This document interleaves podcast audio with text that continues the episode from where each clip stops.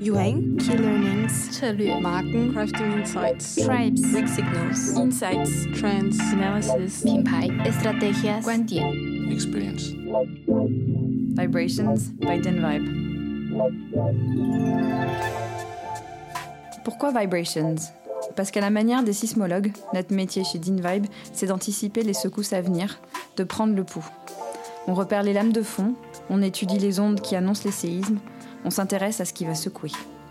Comme des anthropologues, on étudie l'humain, les évolutions de comportement, dans le but de guider les marques vers des innovations qui résonnent et qui font sens. Parce qu'on est une équipe de passionnés, ce podcast a pour vocation de partager au plus grand nombre une partie des insights que nous détectons, pour que ça vous donne du grain à moudre et qui sait, envie de nous rencontrer. Chaque mois, plongez avec nous dans le décryptage d'une tendance de société. Bonjour et bienvenue dans l'épisode 3 de Vibrations by Denvibe. Le Covid-19 et le confinement ont été une des grandes expériences de l'histoire qui ont soumis la Terre entière au même choc au même moment. Une réalité nouvelle qui bouleverse tous nos repères quasiment du jour au lendemain. Alors une expérience commune, oui, mais vécue très différemment aussi à travers le monde et puis individuellement. Avec une certitude, c'est que les émotions ont été plus extériorisées que jamais, avec des sujets intimes qui sont devenus subitement beaucoup plus publics. Les marques s'y sont mises aussi en communiquant sur un ton et un registre beaucoup plus personnel et ponctuant leur newsletter du désormais célèbre Prenez soin de vous, qui était avant réservé plutôt à l'intimité. On a voulu se pencher sur les trois grandes familles d'émotions qui ont été les plus exprimées et dont notre analyse nous laisse penser qu'elles vont impacter durablement les comportements des gens et leur comportement de consommation. Ces trois grandes familles, ce sont la peur, le sentiment de découragement, mais aussi la gratitude qui s'est exprimée très fortement pendant cette période. À la fin de l'épisode, nous réfléchirons aux manières dont les marques doivent s'adapter à certains de ces insights qui impacteront le moyen et le long terme. Je suis Sandra, directrice marketing chez DinVibe, et pour nous apporter des éclairages sur ce sujet, aujourd'hui nous avons réuni Juliette, Louise et Miali, que je vais laisser se présenter.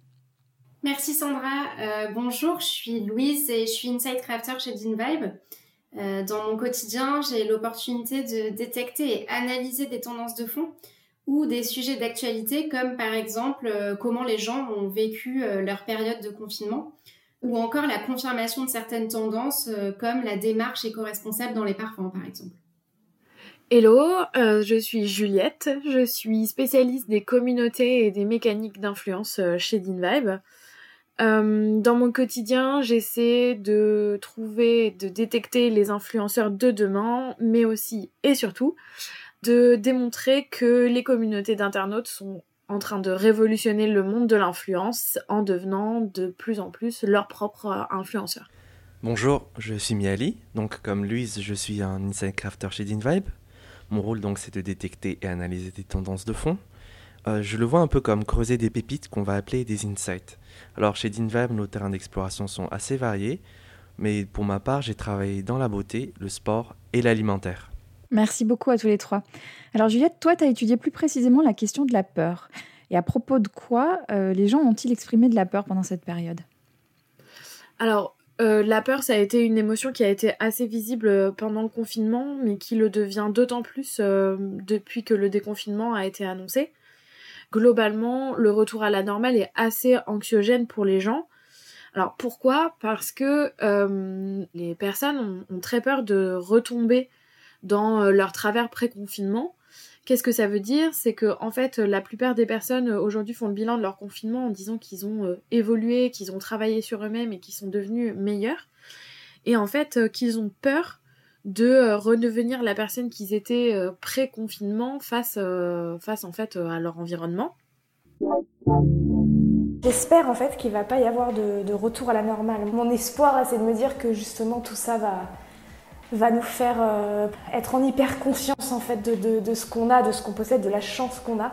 J'espère que les choses vont changer parce que sinon tout ça là, tous ces morts, tout ce qu'on vit, ça aura servi à rien du tout. Ils ont peur de redevenir euh, addict au shopping, euh, ils ont peur d'arrêter le sport et globalement de perdre en fait toutes les bonnes habitudes qu'ils ont injectées dans leur quotidien pendant cette période. C'est un peu le phénomène euh, j'aime bien la nouvelle personne que je suis devenue, comment je peux garder ces bénéfices-là à long terme, c'est ça.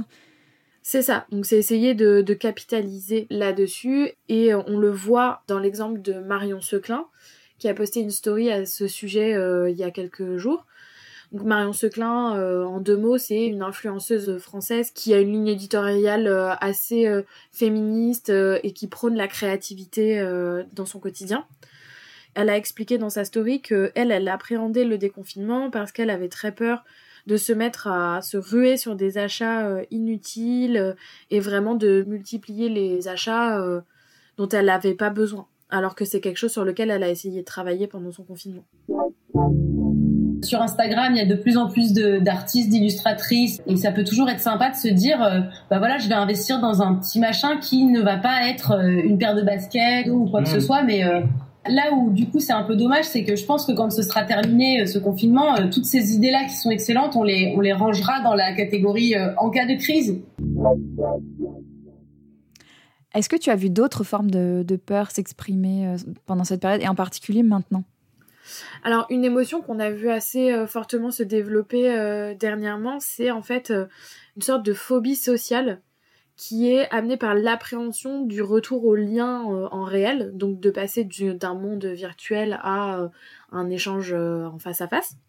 On a des gens qui globalement savent plus trop sur quel pied danser, quel comportement il faut avoir avec ses amis, avec ses proches quand on les retrouve.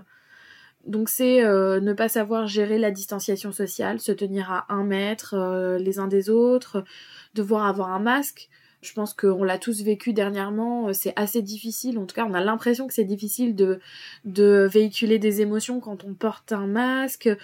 on a aussi des gens qui globalement en fait ont peur d'avoir un lien social avec leurs proches qui est dénaturé en passant d'échanges très réguliers pendant le confinement à ben, un retour à, la normale avec euh, on se voit de temps en temps et puis, euh, et puis voilà.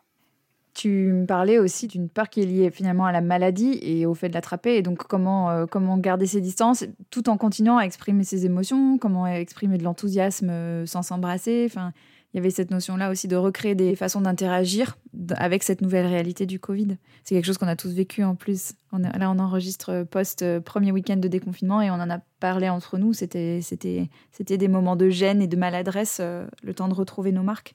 Merci beaucoup, Juliette. Louise, toi, tu t'es intéressée à un, autre domaine d'émotion qu'on a vu pendant le confinement et surtout en prévision de l'après, c'est le découragement. Euh, oui, en effet. Donc, euh, j'ai un petit peu observé euh, ce sentiment. Donc, c'est le découragement. En fait, le constat, il est que la situation qu'on est en train de vivre de cette crise du Covid, en fait, elle a, elle a fait émerger cette perte de contrôle, en fait, de la situation globale. Et du coup, qui tend vers une situation super anxiogène pour beaucoup de gens en fait, cette crise, elle a généré de la peur et donc euh, l'émergence de questionnements en fait sur ces propos euh, que sont bah, la santé, euh, l'éthique et le développement durable, par exemple. En fait, il y a ce sentiment qui est perçu que l'enjeu de l'après est colossal. Et en fait, beaucoup de personnes vont se sentir démunies pour agir. Donc, ça va passer en fait par la recherche de moyens en fait pour pour pouvoir agir au niveau individuel, c'est-à-dire bah, je fais des choses positives euh, pour la société qui permettra en fait de construire euh, le monde de demain. il y a eu une prise de conscience écologique euh, qui, qui, était déjà le cas avant, mais du coup qui a été accélérée en fait avec cette crise. On a vu des sentiments en fait de culpabilité liés plutôt à un tiraillement entre ses convictions. Ben, j'ai envie de m'engager dans l'écologie, j'ai envie de, donner la meilleure éducation à mes enfants, et en même temps les moyens disponibles pour être en cohérence euh, avec ses convictions.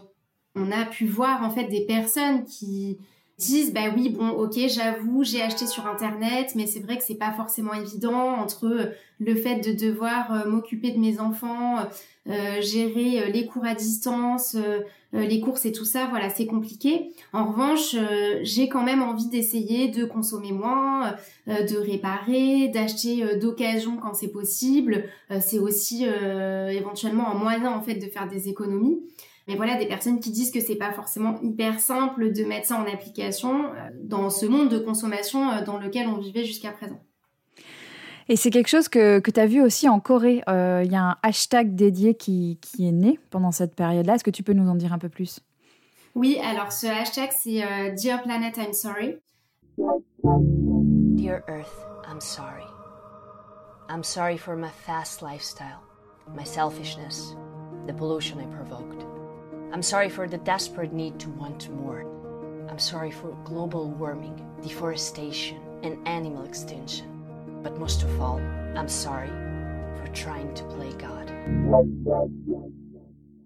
Donc je suis désolée hein, pour, euh, pour la planète, c'est que hum, il y a eu cette émergence de sentiments où les gens se sont dit mais en fait euh, du coup on a dû acheter euh, des masques jetables, on va consommer en ligne parce que du coup on veut plus sortir de chez nous.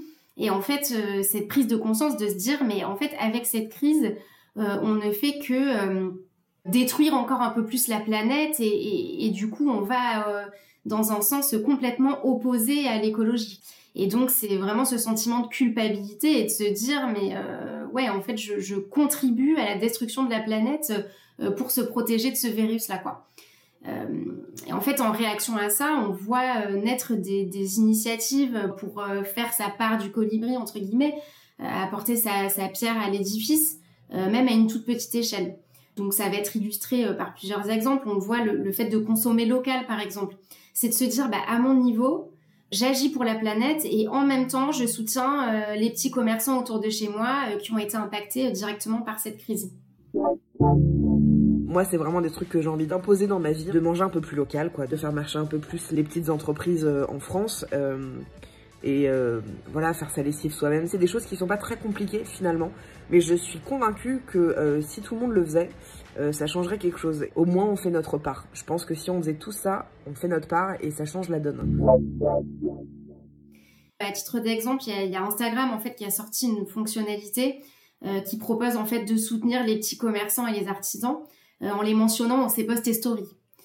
Euh, après, il y avait un, deuxième exemple qui était intéressant, c'est euh, des personnes qui deviennent véganes pendant le confinement. Bon, alors c'était probablement des personnes qui étaient déjà dans une transition et qui avaient cette envie de devenir végane, mais c'est intéressant de voir que ça a été accéléré en fait euh, pendant le confinement. Un autre exemple qui illustre un peu euh, cette tendance, c'est euh, donc en Indonésie, en fait, sur Uber Eats, euh, il n'y avait pas euh, suffisamment de, de restaurants véganes disponibles dans la liste, et en fait, il y avait une demande très accrue sur cette application, et donc la liste s'est agrandie suite à cette forte demande. En fait, les gens ont vraiment envie de se dire que même à petite échelle, ils peuvent avoir un impact et ils peuvent par des petites actions euh, en fait agir pour euh, le monde de demain et, et cet après confinement en fait. Merci beaucoup Louise. Alors Miali, toi tu t'es penchée sur une autre émotion qui a été beaucoup exprimée également, c'est le sentiment de gratitude et de reconnaissance.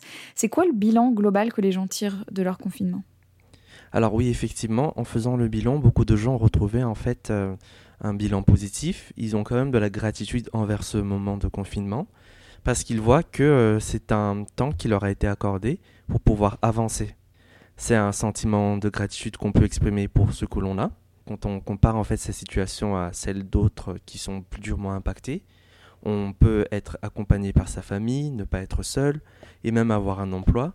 Donc il y a vraiment eu ce sentiment de gratitude envers ces choses. Il y a eu aussi un sentiment de gratitude pour ce temps qui a permis de sortir du mode pilote automatique pour imaginer d'autres façons de faire, de vivre et vraiment changer un peu sa personne.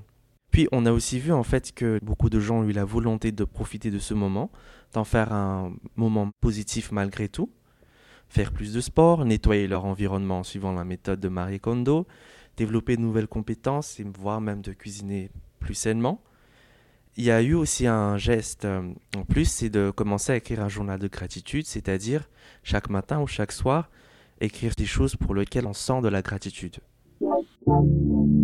Un kiff, c'est un moment qu'on a vécu dans sa journée et pour lequel on a l'élan de dire alors pour ça, vraiment, merci. Pourquoi trois kiffs par jour? Parce que ça suffit, si on pratique ça pendant 20 jours de suite, pour faire progresser de façon durable son niveau de bonheur. L'impact, c'est que le confinement a représenté en fait l'opportunité pour des personnes de tester, de découvrir de nouvelles marques et de nouveaux produits, de mettre en place de nouvelles routines et en fait vraiment de consommer différemment. Ce sont des habitudes qui resteront probablement ancrées après euh, le confinement et peut-être aussi même après la crise du Covid. Il y a aussi un mouvement de gratitude par rapport au fait qu'on a pu rester connecté avec les autres même si isolés physiquement, beaucoup en ont profité pour rester connectés avec leurs proches grâce à la technologie. Et vraiment, c'était l'opportunité même de rétablir le lien avec des gens qu'on n'a pas appelés depuis longtemps. On a vu aussi euh, des gens qui en ont profité pour rencontrer de nouvelles personnes en ligne, pour partager un savoir-faire ou même apprendre via la communauté. L'exemple qui est vraiment ressorti, c'est le live streaming, que ce soit à travers Twitch ou euh, Facebook ou Instagram. Bonjour à tous, j'espère que vous allez bien, que le confinement jusqu'ici euh, tout va bien, on est bientôt libéré. Donc aujourd'hui on va faire des cookies. On va faire des cookies, euh, on me l'a pas mal demandé, mais je vais vous en faire un à partager. Ce live streaming a permis de trouver du soutien, de s'inspirer, de partager des émotions, de se divertir et vraiment, c'était comme une fenêtre ouverte sur l'extérieur. Merci beaucoup à tous les trois pour ces analyses des trois grandes familles d'émotions qui se sont le plus exprimées pendant le confinement. Ma question maintenant, c'est OK, on sait tout ça. Euh, qu'est-ce que ça veut dire Déjà, qu'est-ce qu'on estime durable et qu'est-ce que ça veut dire pour les marques? Comment ça doit impacter la manière dont elles se positionnent, dont elles lancent des nouveaux produits, dont elles communiquent, dont elles vendent? Juliette, est-ce que tu peux nous éclairer là-dessus? Alors, dans un premier temps, euh, je pense que ce qui est important, c'est que les marques montrent en fait qu'elles ont autant évolué que euh, les personnes elles-mêmes. Ce serait un peu euh, remettre sur le devant de la scène le marketing de la preuve et vraiment montrer qu'il y a eu un travail qui a été fait sur un positionnement, sur une philosophie de marque et montrer que les marques ont tiré des leçons, même si elles sont petites, pour accompagner le un peu l'ambiance. Il faut que tout change pour que rien ne change. Et du coup, se sortir de la consommation frustration ou de compensation.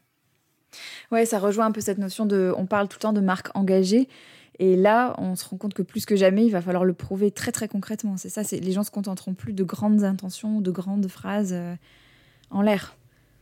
Ouais, c'est vrai. Et d'ailleurs, quand on a regardé justement au début de la crise, quand Louis Vuitton a euh, commencé à fabriquer en fait des euh, gels hydroalcooliques à cause de la pénurie, c'est quelque chose qui a été vu très positivement par les consommateurs.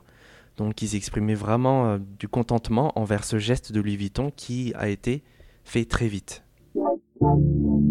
Il y avait une possibilité réglementaire qui avait été donnée vendredi. Il y avait une capacité industrielle qui était mobilisable et il y a eu la volonté de M. Arnaud de montrer la solidarité du groupe LVMH et surtout son implication dans la lutte contre cette épidémie. Nous en avions la possibilité, rester l'arme au pied aurait été invraisemblable.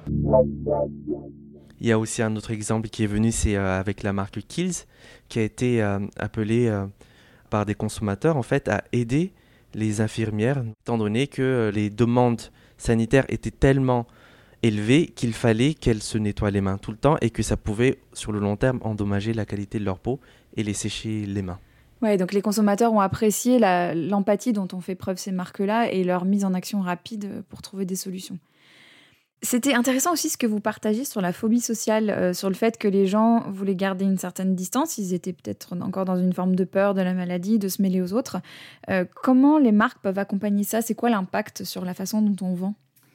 Euh, c'est vrai que par rapport à cette problématique en fait de phobie sociale, bah, on pense que le retail va forcément être impacté et que les marques en fait elles vont devoir réinventer leur manière de vendre et proposer en fait des alternatives euh, aux magasins.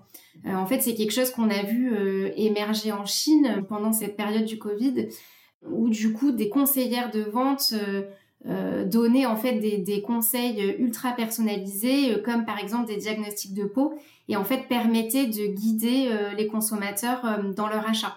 Donc on voit en fait des nouvelles formes de vente prendre forme pour reproduire en fait une vente physique mais d'une manière euh, digitalisée en fait. Super intéressant. Et ça rejoint un peu cette notion de live streaming dont tu as parlé, Miali. Pourquoi euh, tu penses que le live streaming risque de durer et, en quoi c'est une bonne réponse euh, pour les marques pour répondre à ce besoin de connexion? Alors justement, le live streaming, c'est vrai qu'il faut d'abord y penser comme un médium où tout le monde devient créateur de contenu. C'est une opportunité de partage, de générosité, et c'est un moment où vraiment on peut se connecter avec la personne qui présente le stream. Alors, ce qu'on a vu, c'est que les marques se sont très vite adaptées et de manière très agile pendant le confinement. Euh, par exemple, les marques de bijoux qui ont commencé à vendre leurs créations sous forme d'enchères en live streaming, ou aussi des professeurs de méditation qui ont offert des cours payants sur Zoom pendant euh, le confinement. Pour évacuer les tensions, rien ne vaut une bonne séance de yoga. Depuis dimanche, cette professeure propose des rendez-vous tous les soirs à 18h. Bonsoir, bonsoir Instagram. Succès immédiat, ils étaient jusqu'à 6500 connectés hier soir pour bouger et méditer ensemble. Ouais, alors c'est vraiment la combinaison de toutes ces émotions qui va être intéressante à voir évoluer dans le temps. On voit déjà, euh, dans cette période de déconfinement, on voit déjà apparaître une sorte de forme de nostalgie hein, par rapport à ce temps suspendu. Et on voit que le rapport au temps a été euh, pas mal bousculé. Donc ce qu'on a vu, c'est que les consos apprécient pleinement leurs émotions, les partagent de plus en plus volontiers, euh, et qu'elle est devenue, cette gestion des émotions, un enjeu collectif. Donc ce qu'on se dit, c'est que les marques vont devoir aller encore plus loin dans l'empathie, euh, apporter la preuve de leurs bénéfices émotionnels et sociaux. Et c'est quelque chose qu'on a exploré dans un de, nos formats spéciaux qu'on a développé euh, spécialement pendant le Covid. Notre série de formats spéciaux s'appelle The Day After Tomorrow. Euh, et on y propose chaque semaine l'analyse d'une tendance qui va durablement impacter la manière dont les gens se comportent et donc la manière dont les marques s'adaptent. Cette série, elle est à retrouver sur notre site www.dinvibe.com, rubrique Insight. Merci beaucoup tous les trois pour cette discussion et vos éclairages. Merci Sandra. Merci Sandra. Merci. Et merci à vous tous pour votre écoute. Si vous avez des commentaires ou des questions, vous pouvez nous envoyer un message à l'adresse mail vibrations, v i b r a t i o n s Et si ce podcast vous plaît, que vous voulez soutenir, il y a une façon très simple de le faire, c'est de laisser une note 5 étoiles et un commentaire sur la plateforme d'écoute de votre choix. Alors on vous dit au mois prochain et on vous remercie beaucoup. Cet épisode a été produit par le studio Encore Encore, réalisé par Chloé Vibo et Jeanne-Marie Desnos.